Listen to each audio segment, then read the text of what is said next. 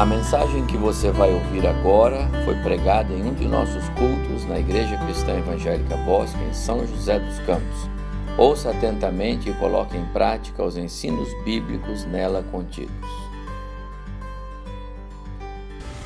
Nós, nós temos estudado alguns, acho que meses já, agora, ah, os Dez Mandamentos aqui na igreja. E hoje eu quero terminar essa série. Como novembro é um mês missionário, dezembro é um mês de comemorações, voltar aqui só, fazer apenas não furtarás e voltar aqui só no ano que vem para continuar isso não nos pareceu, pastor, eu a melhor ideia. Então nós vamos hoje terminar. Mas eu queria lembrar algumas coisas. Ah, também na moda hoje tratar sobre as 10 medidas contra a corrupção. Eu queria sugerir para você que os dez mandamentos são as dez melhores medidas contra a corrupção que um cristão pode incorporar na sua vida, pode trabalhar, pode ajudar é, o, o mundo se praticar e se viver isso. Sábado, nós vamos falar um pouco de cosmovisão e uma das ferramentas que nós temos para perguntar e para aprender como é que Deus quer que nós vivamos são as lições que esses dez mandamentos trazem para nós. Eles são um conjunto completo. Eles são interrelacionados. É, vocês vão perceber que cada vez que a gente caminha para frente dos, com os mandamentos, do primeiro até o décimo, nós vamos voltando também do décimo até o primeiro, porque eles têm ligações um com o outro. Ah, começamos declarando a exclusividade de Deus, começamos declarando a singularidade dele, depois vamos caminhando um pouquinho mais para o respeito a um tempo dedicado só para ele, então chegamos à valorização da família e seguimos colocando o próximo na nossa frente quando nós começamos a estudar os mandamentos que começam com não, não, não matarás, é, não adulterarás, não furtarás, não dirás falso testemunho, não cobiçarás. Esses mandamentos é, é, são um exercício de colocar o próximo na nossa frente, de colocar o próximo é, antes de nós, porque é pensar neles antes de nós mesmos. Todos eles Todos esses finais, do sexto até o décimo, exigem de, de, nós a renúncia de alguma coisa pessoal, exigem demonstrar amor ao próximo, não fazendo com ele aquilo que o mandamento proíbe. Isso é alguma coisa que nós temos que, que lembrar bem, e são muito importantes. Outra coisa que eu preciso lembrar vocês é que, apesar de mandamentos serem mandamentos, serem preceitos, serem regras, eles não são formas ou receitas de como mudar o nosso exterior. Na verdade, eles são um caminho para moldar do nosso coração. E vamos lembrar que na Bíblia, o coração está um passo mais fundo do nosso ser do que a mente. Então, se esses mandamentos, como sementes, são plantados no nosso coração, eles mudam o nosso interior, mudam o nosso coração, e então eles saem para o nosso exterior. Por que eu estou dizendo isso? Porque se você tentar cumprir essas regras por você mesmo, você vai falhar. Se você tentar praticar esses mandamentos por você mesmo, você vai falhar. Haja visto que o primeiro nos convida a prostrar o nosso coração diante dele, dizer: Senhor, eu quero fazer a vontade do Senhor. E qual é a vontade do Senhor? Moisés percorre essa vontade nos próximos mandamentos e vão até o final. Então, você tem uma tarefa de casa que é seguir lendo isso. Queria sugerir aos pais de crianças ou de jovens adolescentes que, quando em quando, sentasse na sua casa, abrisse o texto de Êxodo 20 ou Deuteronômio 5 e relesse com os seus filhos esse trecho. Não é à toa que dois dos maiores reformadores, como Calvino e Lutero, colocaram, incorporaram em seus catecismos é, perguntas referentes ao ensino e à relevância desse mandamento para a vida cristã da Igreja dos Crentes. Mas hoje, eu quero tratar com vocês. E vocês podem abrir sua Bíblia comigo, por favor, em Êxodo 20. Então, nós vamos ler os versículos 15, 16 e 17.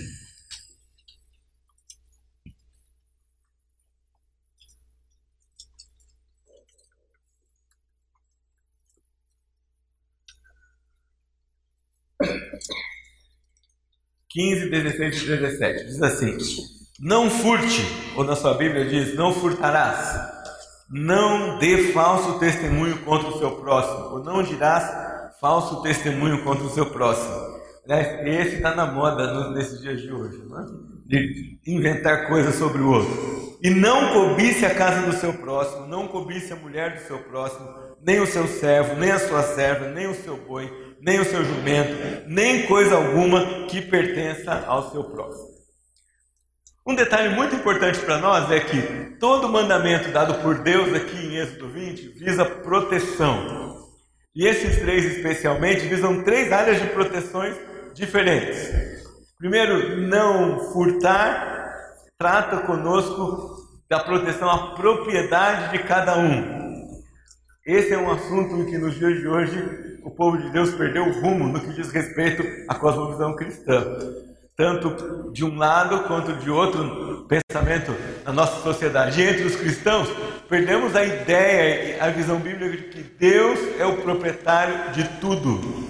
E ele nos delega a propriedade para administrar bem, cada um a sua, sem precisar furtar essa propriedade do outro, seja ela terra, seja ela bens materiais, seja ela tempo, seja ela ah, o que for. Não dizer falso testemunho é a proteção da honra do próximo. E talvez isso não ecoe tanto no seu coração, porque honra não é um assunto muito tratado nos dias de hoje. Nós tratamos muito de reputação, mas reputação é uma palavra muito frágil, é um conceito ah, muito fraco se nós vamos tratar diante das Escrituras.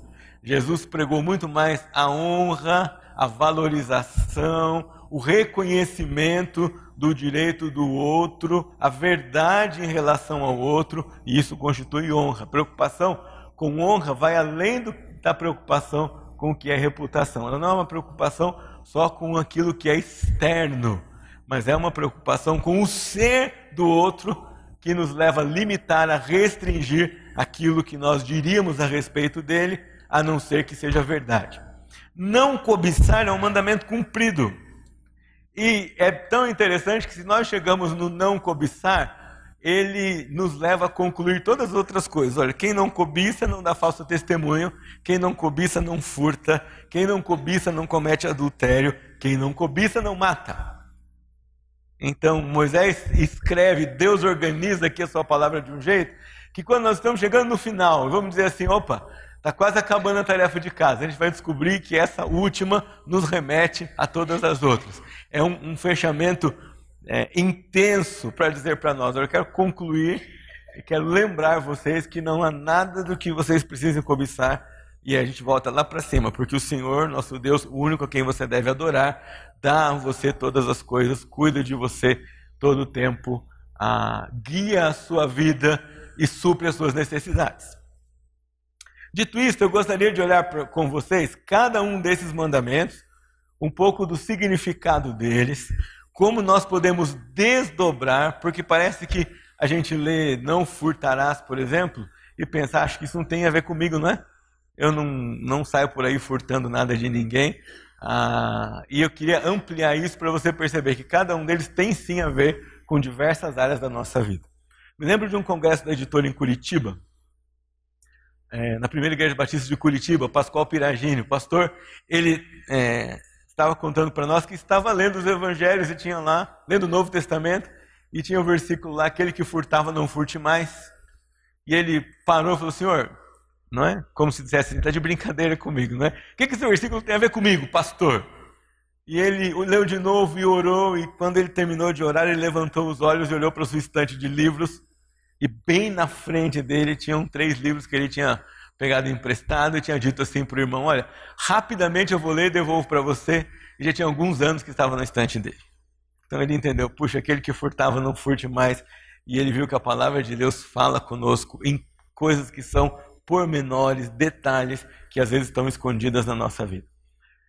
Não furtará significa não possuir alguma coisa por meios desonestos ou ilícitos.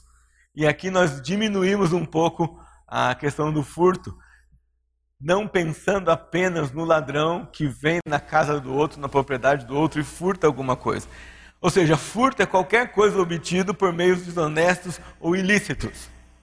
sendo você um ladrão categorizado como a gente é, faz hoje, ou sendo você uma pessoa comum que sem perceber furta outras coisas do seu próximo. Calvino disse que não furtará significa não acumular riquezas brutais e espremidas do sangue de outros. Se o sermão fosse só não furtarás, podia trabalhar um pouco com vocês qual é a dimensão social disso. E como o nosso país precisa ouvir um pouco mais sobre a respeito de não furtar o direito do outro, a propriedade do outro, o tempo do outro, a saúde do outro, a educação do outro, quando nossos líderes e quando nós mesmos, por meios ilícitos, cooperamos é, nesse acúmulo brutal de riquezas, se não por nós, por parte ou para ajudar alguém que faz isso ilicitamente. Como nós podemos entender melhor não furtarás? Do que mais esse mandamento fala conosco? Então aqui é uma pequena lista para vocês. Não furtarás é não cometer fraude, medidas comerciais indevidas, preguiça, falta de diligência no trabalho, ah, e talvez essa seja a mais sorrateira, mas fazer o trabalho ou fazer no seu emprego aquém daquilo, daquilo que Deus capacitou você a fazer. É furto. Ah, diante de Deus e diante do seu patrão, é, exploração de preços e impostos, adulteração de produtos, regras e medidas comerciais indevidas, apropriação indevida de comissões e gorjetas, suborno, desvio de verbas públicas. E o último da lista aí, ágio. Segundo a moralidade hebraica, o roubo, não o robô, esses corretores ortográficos do computador, fazem isso com a gente, né? O roubo abarca também toda sorte de exploração, tanto da parte do rico como do pobre. E furtar é um problema de coração. O hino que nós cantamos falava de contentamento. Furtar é um problema de falta de contentamento. Furtar é um problema ah, de não aceitar as circunstâncias e os benefícios colocados por Deus na sua vida. É, furtar é mais do que apenas praticar esse ato que nós condenamos tão prontamente outras pessoas na sociedade. Você percebe que você pode praticar furto no seu dia a dia? Em coisas menores e imperceptíveis, porque para você, quem furta é aquele que é pego pela polícia, preso e colocado na cadeia, uh, e não você com as coisas que você faz no seu dia a dia. Agora, furtar é consequência de um coração mal trabalhado, de um coração insatisfeito, de um coração ingrato, de um coração empobrecido é, diante de Deus e diante dos outros. Tudo começa com o coração. E, num certo sentido, você pode até ter alguns bons pensamentos, você pode até ter uma indignação, você pode até ser contra coisas, você pode até se levantar e fazer discursos inflamados, mas dentro do seu coração você pode ser um ladrão. Essa é a diferença entre reputação, como às vezes nós queremos cuidar dela, e coração, como a Bíblia nos chama para mudar. Queria sugerir para vocês algumas lições desse oitavo mandamento para nós. Como é que nós trabalhamos isso? A primeira coisa é valorização do trabalho. O trabalho não é castigo por conta da queda. E esse é um erro teológico que persegue não só o nosso povo, mas vários outros povos aqui na Latinoamérica. Deus não deu para Adão o castigo de trabalhar depois do pecado. Deus deu para Adão de depender apenas e unicamente do trabalho para comer e ter muita dificuldade para obter isso, porque da terra diz o texto de Gênesis, brotariam cardos e abrolhos e outras coisas mais. Antes da queda, Deus dá para Adão o trabalho como exercício de toda a capacidade que Adão tinha como ser criado à sua imagem e semelhança, como ser superior ao restante da criação e como ser a quem foi dada a tarefa de dominar a criação. Então, Deus planta o jardim do Éden e Deus tinha dado para Adão a terra inteira. Gênesis 1, 28 diz: encher a terra, dominar a terra. Mas ele, ele vai diminuindo a esfera de ação para dar um treinamento para Adão primeiro. Então ele pega a região do Éden, na região do Éden ele põe um jardim, fala: Adão, cuida daqui primeiro. E mesmo antes do pecado, Deus diz para Adão: você deve proteger e guardar o jardim. Significa que mesmo antes da queda, Adão tinha o trabalho de manter a ordem proposta e colocada por Deus quando Deus planta as coisas pela primeira vez no jardim. A plantação seguinte não seria mais de Deus, a plantação seguinte seria de Adão. Manter as folhas no lugar, manter a fila de laranjeiras, macieiras, figueiras e, e todas as, as árvores que, que tinham sido plantadas pelo Senhor, em ordem e bonito como deveria ser o jardim, era então o trabalho de Adão. O segundo trabalho de Adão, que tem a ver com o exercício da sua natureza, é dar nome aos animais. E Adão não fez sorteio, né? Olhou para o leão e falou assim: deixa eu ver aqui que nome vai ser leão. Não fez unido unité, pelo contrário, né? Ah, o que nós temos do, dos nomes de animais em hebraico hoje, que foram vindo de línguas antecedentes até chegar naquela que Adão falava, ah, são nomes que descrevem alguma coisa dos animais. Ou se não é uma característica externa, se não é uma ênfase que o animal tem na sua aparência, é alguma coisa ligada ao comportamento desse animal.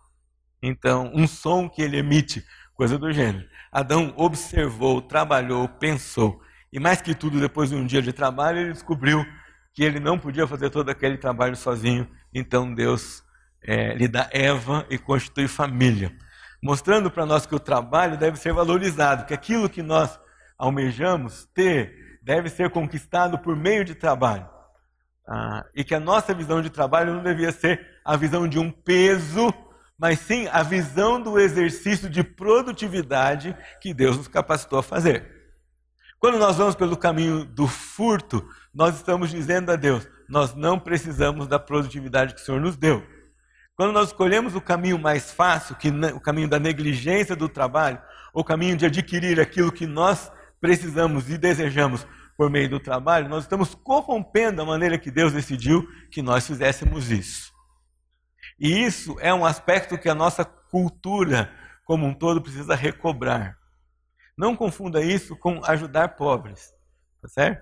Nós devemos ajudar os pobres, mas devemos abrir o caminho para os que hoje não têm meios de conseguir as coisas e dependem da nossa ajuda com o tempo, consigam também. Porque não é uma questão de comida e dinheiro, é uma questão de exercício da produtividade que Deus colocou apenas no ser humano e nenhuma outra criatura mais.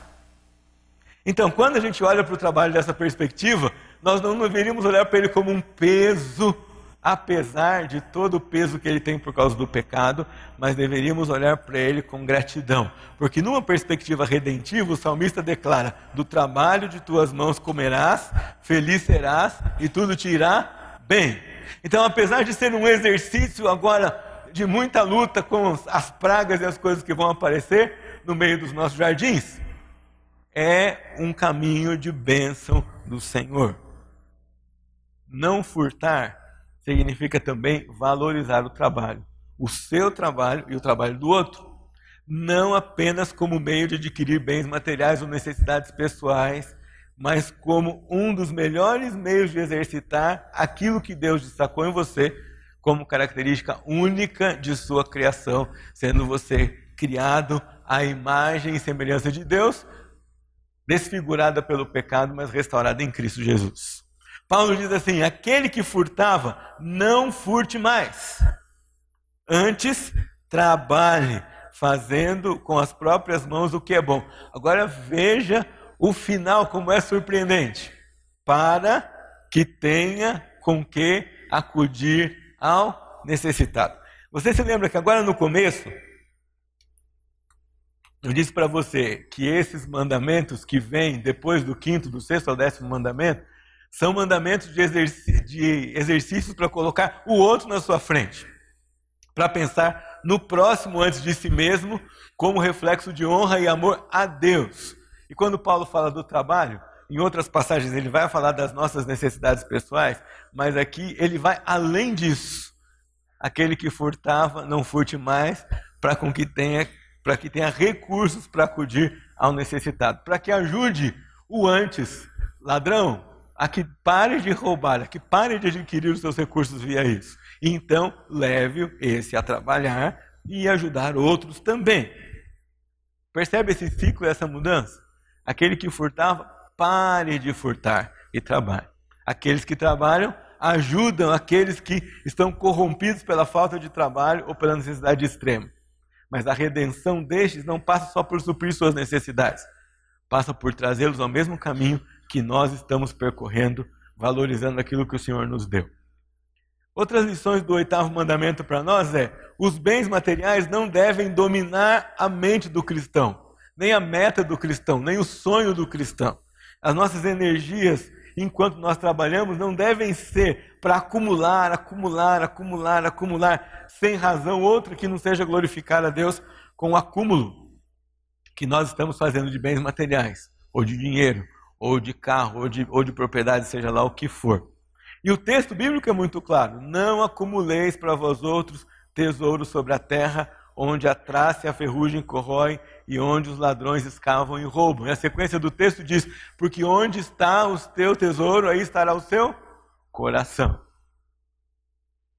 Não é pecado ter um aumento de salário ou uma promoção, não é pecado trocar o seu carro, não é pecado mudar para uma casa maior e melhor, desde que isso não domine o seu coração e não seja o motivo, a razão do seu trabalho ou da sua vida. Desde que não seja isso que seja a sua prioridade. Desde que não sejam essas coisas que dominem suas orações, seus planos, seus sonhos. Desde que não essa seja, não seja a sua única motivação, ou sua primeira motivação para amanhã cedo acordar às 5, 6, 7, 8 da manhã, não sei, e encarar mais um dia de trabalho. A nossa motivação é o Senhor. Quando Jesus diz, buscar, pois, em primeiro lugar ao reino de Deus, ele inclui coisas primárias e detalhes como esse. Eu vou trabalhar para glorificar a Deus, exercendo os dons e talentos que ele me deu. Como consequência disto, eu tenho algumas outras coisas, mas meu coração não está nisso. Essa postura vai mostrar para nós uma consciência enorme do que é mordomia. Se você for ao dicionário, mordomia significa uma coisa que não é sua e que é dada para você desfrutar. E que você perde se não o fizer bem. É assim que o dicionário define mordomia. Portanto, mordomo é aquele que cuida de coisas de outra pessoa. Numa perspectiva cristã, você pergunta: então quem é o dono de tudo? Salmo 24, versículo 1 diz: Do Senhor é a terra e tudo o que nela há o mundo e todos os que, nele existem. Ponto final. Bom, então as coisas que eu tenho, você não tem. Você é mordomo daquilo que você tem. Mordomo dos seus filhos, mordomo do seu casamento, mordomo dos seus bens materiais, mordomo da sua casa, mordomo do seu emprego.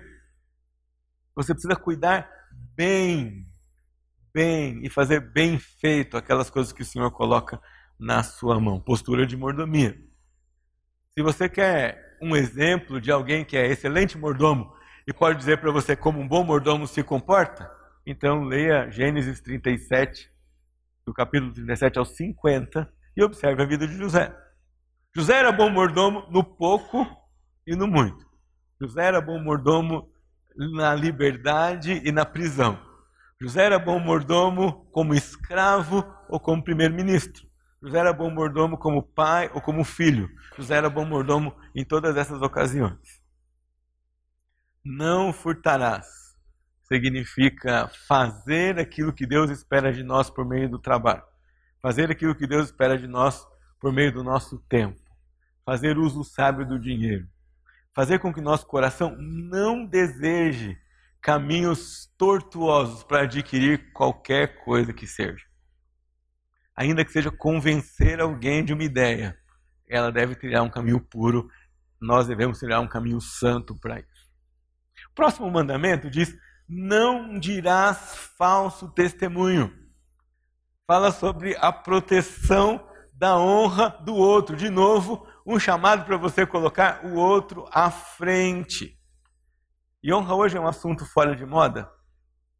Se nós compararmos estas duas últimas duas, três últimas décadas com décadas anteriores, nós vamos ver que honra é algo desvalorizado em nossa sociedade hoje. Não mais se espera honra nos compromissos firmados, não mais se espera honra na palavra dada, não mais se espera honra daquilo que foi dito que seria feito e não se faz mais. A Bíblia leva a verdade muito, muito a sério. E se falta verdade, falta honra. E eu temo que a mentira é um dos pecados mais sorrateiros que podem habitar o coração do cristão. Quando era pequeno, minha mãe tinha um disco é, de vinil, de uma dupla sertaneja evangélica. Né? E eles tinham um, um, Não vou cantar música, não, só vou falar letra para vocês. Eles tinham cuidado, irmão, tome cuidado com o inimigo, porque se ele entrar você não vê, porque ele usa sapatinho de algodão. Essa, essa coisa nunca saiu da minha cabeça, porque a mentira, ela usa sapatinho de algodão. Ela entra e eu vou dizer para você, você arruma uma justificativa para dizer que você tinha que mentir naquela hora. Se você não mentisse, você ia prejudicar alguém. Se você não mentisse, talvez você ia é, desencadear uma, uma cadeia de outras coisas ruins. E vou dizer para você, se você chegou nesse ponto é porque você vem mentindo antes dessa mentira outras coisas. Quanto mais a gente mente, mais a gente se enrola. Quanto mais a gente mente, mais a gente tem que mentir. E aí a verdade vai ficando longe de nós. Se falta verdade, falta honra. Se falta verdade, falta entendimento do caráter do nosso Deus, da vontade dele para a nossa vida.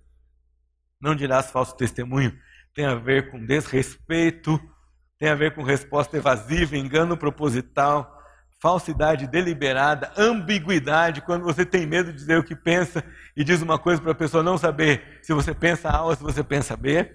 Tá? Inibição, imposição de alguma coisa pela, pela sua língua ou pela sua boca, ah, para que a pessoa mude de ideia, ainda que toda essa inibição não seja verdadeira. Maledicência, esse é o nome bonito da fofoca. Tá?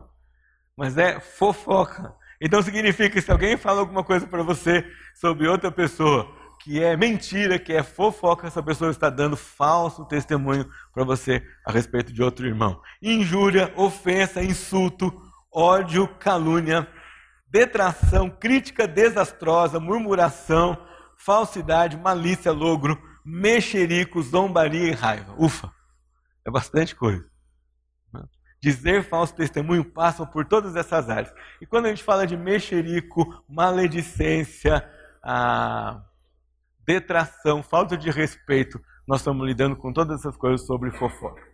Então, de cara, eu já diria para você: se alguém vem dizer alguma coisa para você, a primeira coisa que pergunta é verdade? E se ela responder para você, não sei, então diga para o seu irmão: não peque. Se você não sabe se é verdade, não, não, não dê falso testemunho. Não engane o seu irmão. Não propague mentiras, seja ela de qual teor for. Só para lembrarmos alguns casos, como a verdade é muito é, querida por Deus e pela Sua palavra, tem algumas histórias. É, e nós lembramos aqui de Acã. Deus tinha dito: entre em Jericó, destrua tudo e não pegue nada. O que o Acã fez? Pegou o ouro, a capa e a prata e escondeu. A nossa ingenuidade maior como cristãos de vez em quando é achar que nós podemos, ou se esquecer que nós não podemos, fazer nada escondido de Deus. Nós não devíamos perder nunca, nunca essa ideia.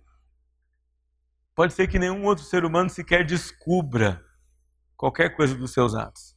Mas você não esconde. Não se iluda, você não esconde. Deus, o Salmo diz para nós que ele não dorme e não dormita.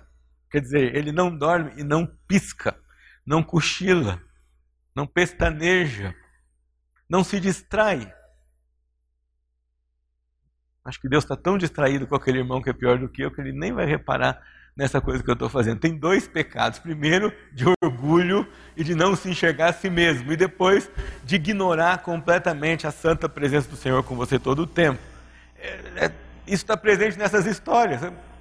Há campo de esconder, de esconder de Josué. Mas, poxa, Deus falava audivelmente com ele. Que ingenuidade, que cegueira pecaminosa na sua vida. Ananias e Safira, mesma coisa. Olha que bonito aqueles irmãos, eles vão lá, vendem tudo que tem e doam para a igreja. Aí no culto que dá um testemunho, o olho de Ananias, Ananias e Safira brilhou. Falei, nós queremos fazer a mesma coisa. Mas eles vão lá vendem um negócio falam assim: puxa, mas é bastante dinheiro, eu nunca vi tanto dinheiro na minha vida. Acho que é melhor não dar tudo, não. Mas a gente não fala, a gente vai lá e fala. Pastor Evaldo já pensou se fosse como era naquele dia, não é?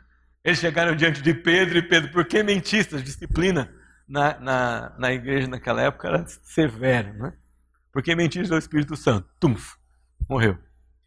Chega a esposa depois, ah, é assim, é assim, confere com seu marido. É, ele falou certo. Então, aqui estão que carregaram seu marido, vão carregar você também. Tchum, tchau.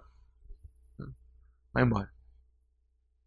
Ah, Paulo diz assim para nós: por isso, deixando a mentira, fale cada um a verdade com o seu próximo, porque somos membros uns dos outros. Se você não pode contar uma coisa que você fez, não faça. Se você não pode comentar uma conversa que você teve, não converse. Se você não pode falar sobre algum pensamento, não pense. Ou se você começar a pensar, extinga o pensamento. Se você não pode ou não tem coragem de expor algo que você fez que não deveria ter feito, não minta, fale a verdade. Pastor, mas e agora eu tenho vergonha? Assuma, se vire e aprenda que na próxima vez você não faz para não precisar mentir. A mentira, irmãos, ela, ela é um pecado solidário, ela nunca está sozinha. Se ela tem mentira, ela tem mais dois ou três com ela. Ela não anda sozinha. Onde há mentira, há outras coisas junto. É como puxar um novelinho assim para não é desembaraçar e você vai ver, nossa, tem mais nó, tem mais nó, tem mais nó, tem mais nó. Sim, sempre vai ter mais nó. A mentira é uma espécie de roupa que outros pecados vestem para esconder a feiura. Porque se eu minto, esses outros pecados ficam um pouco mais abrandados. E aí nós vamos dando outros nomes para esses pecados. E vamos mentindo. Por isso, deixando a mentira, Paulo fala: não basta deixar a mentira. Fale cada um a verdade com o seu próximo. Pastor, mas eu não tenho coragem, não tenho certeza se a minha opinião é certa. Então não fale nada. Ore. Pastor, eu vejo um monte de defeito naquele irmão e se eu for conversar com ele, tem que falar a verdade, tem que falar todos os defeitos. Não, você volta lá, olha e fala: Senhor, me ajuda a amar o irmão com todos os defeitos e a conviver com ele com todos os defeitos. Aquele livro que a editora Fiel lançou há pouco, Como Conviver com Pessoas Difíceis, né? você abre começa a ler, e a primeira coisa que ele fala é assim: crê numa coisa, a pessoa mais difícil é você. Então a gente tem sempre paciência em conviver com aqueles que nós achamos que são mais difíceis que nós mas nós não fazemos pesquisa Ibope para saber quem é mais difícil, né? Às vezes vamos ter a surpresa agradável que 90% é conosco mesmo, ou até mais, 99%. Não dirás falso testemunho, não conte mentiras, nem mentirinhas, nem mentirones. Viva a verdade, a verdade liberta. O evangelho é o evangelho de verdade.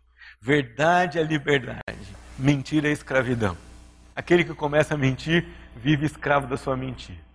A mentira se torna sua dona porque ao chegar a um ponto que ele não consegue mais se livrar dela. O pastor Jader escreve um livro de um a história de um ovo. Um adolescente que acha um ovo e ele cuida do ovo, o ovo é tão bonitinho, ele põe o ovo numa caminha, dá todo o abrigo para aquele ovo e quando choca o ovo era uma cobra. E a cobra era pequena, ele disse, não, eu mando nela, eu, eu, eu prendo ela aqui e tal, mas ela começou a crescer a um ponto que um dia a cobra falou para ele, sai da cama, quem vai dormir na cama sou eu né? e se enrolou nele, tirou ele da cama, voltou, ocupou o lugar dele e comia tudo que era dele e tal. O que queria dizer com isso? Que o pecado é assim e a mentira é assim. Ela domina, domina, domina e chega um ponto que ela manda em você. E você já não consegue mais dizer a verdade. Não dirás falso testemunho. Nem para o outro. Para Deus nem precisa nem tentar, nem pensar. Não tem nem como fazer isso antes que a sua palavra chegue na sua boca, o Senhor já sabe de toda ela. Antes do seu mau coração maquinar o seu pecado, o Senhor já sabe o que você vai fazer. Não compensa você desperdiçar o seu tempo tentando mentir para Deus. Finalmente, não cobiçarás. Não cobiçarás nada. O versículo vem: a casa do seu próximo, a mulher do seu próximo, o servo do seu próximo, a serva, o boi, o jumento é, e nem coisa alguma que pertença ao seu próximo. Não deseje nada que não seja seu. Não cobiçará significa possuir no coração uma intenção oculta que mais tarde se traduz em ações de furto e roubo, ou desejo incontrolável de possuir o mundo e seus bens materiais, poder, influência e prestígio. Não empregar nenhum meio que não seja verdadeiro, honesto, amável, puro, de boa fama, cristão, de acordo com a vontade de Deus. Não cobiçarás é um amor desejado pelo mundo. Desculpa, um amor desordenado pelo mundo, sem controle. Cobiça, intenção impura, ambição, desejo intenso, desejo ardente, ou aquela palavrinha que vocês conhecem no Novo Testamento, chamada de concupiscência. Concupiscência. Pronto. E você vai ler essa palavra em vários textos bíblicos. A concupiscência é uma fogueira que toma conta do seu coração e queima toda a sua vida, não só o seu coração. É um, uma completa perda de controle. Então a cobiça é o primeiro passo para você derrocar e pecar em todas as outras categorias anteriores. Então quem cobiça dá falso testemunho porque cobiça a reputação e o cargo do outro. Quem cobiça furta porque cobiça as coisas do outro. Quem cobiça comete adultério porque cobiça o relacionamento do outro. Quem cobiça mata porque cobiça a propriedade do outro. Quem cobiça não honra o pai e mãe porque cobiça a posição de autoridade e desobediência. Quem cobiça não honra o Senhor no seu tempo, não honra o Senhor com o seu trabalho. Quem cobiça toma o nome do Senhor, seu Deus, em vão, adora outras, outros deuses, porque todos nós adoramos alguma coisa se não é o Senhor. É um desejo do nosso coração, ou é qualquer outro ídolo que nós colocamos no lugar, e quem cobiça não coloca o Senhor em primeiro lugar na sua vida. Quais são alguns antídotos, algumas ideias que nos ajudam com a questão da cobiça? Primeiro, buscar a Deus e esperar para o seu reino em primeiro lugar.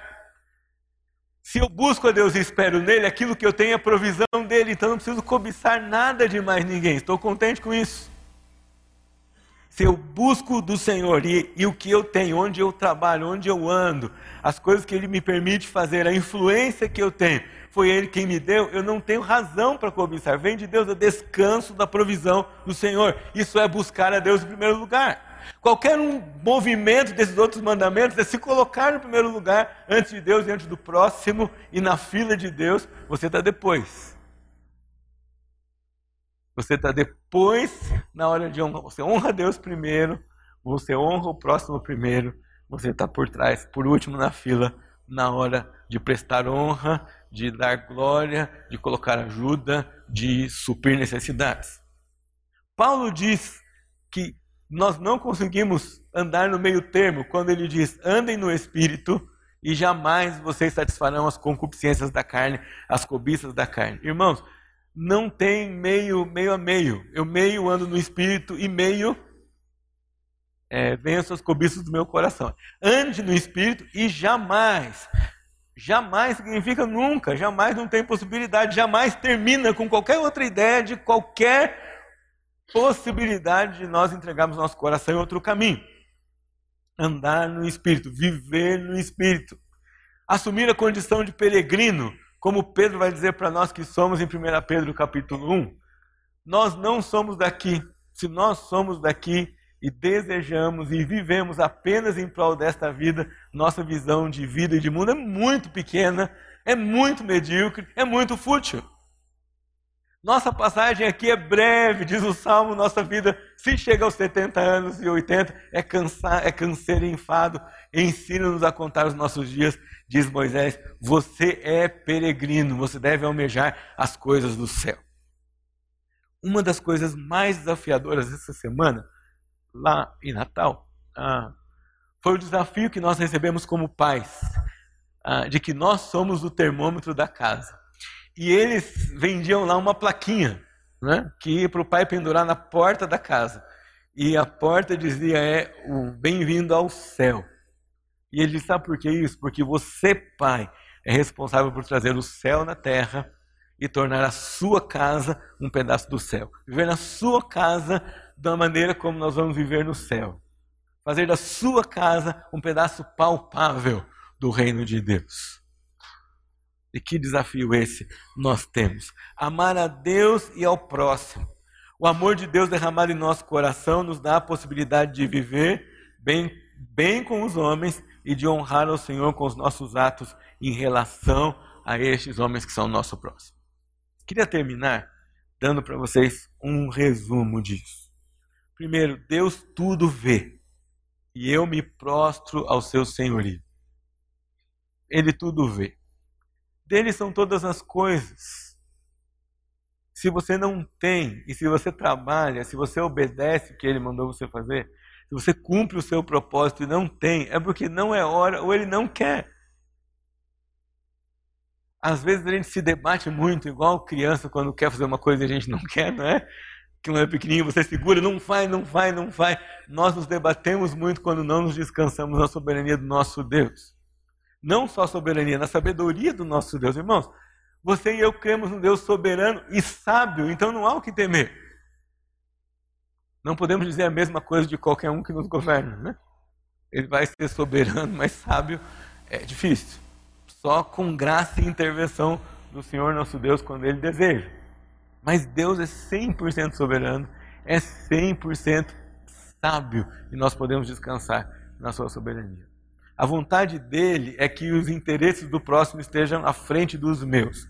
Daí eu vou dizer a verdade, daí eu vou contribuir, daí eu vou trabalhar, é, porque o primeiro eu honro o meu Senhor e então honro ao próximo. Vou, vou perdoar a esposa, vou pedir perdão para ela, vou perdoar os filhos, vou pedir perdão aos filhos, vou ser bom pai, vou ser bom marido, vou ser bom profissional, porque eu faço isso para glorificar a Deus e porque o amor dele está derramado no meu coração, de tal forma que eu amo os outros, ainda que isso me custe alguma coisa, ainda que isso me custe renúncia, ainda que isso me custe perder alguma coisa. Esse é o amor do Senhor. Ainda que isso me custe abrir mão de um direito ou de um bem material. E por último, os três mandamentos nos mostram, os três em conjunto, que o contentamento é prova de obediência a Deus. Estar contente, como diz Paulo, em toda e qualquer situação. Quando você lembrar do versículo de Filipenses 4,13, tudo posso naquele que me fortalece. Lembra que é disso que Paulo está dizendo. De obedecer a Deus e, como fruto dessa obediência, oferecer ao Senhor contentamento.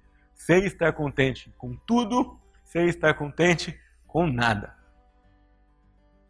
Sei estar contente quando todas as coisas funcionam do jeito que eu sonhei.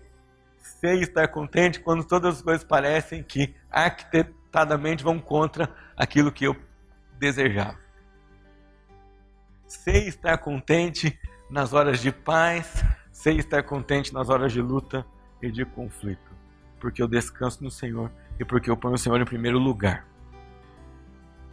Queria que, enquanto o Docmus canta, um desafio para você que é colocar o Senhor em primeiro lugar, você orasse e pedisse graça ao Senhor. Senhor, eu quero honrar ao Senhor, obedecendo ao Senhor, reconhecendo o Senhor como primeiro e não furtando, não dizendo falso testemunho, não cobiçando coisas que não são minhas que não chegou a hora ainda do Senhor me dar.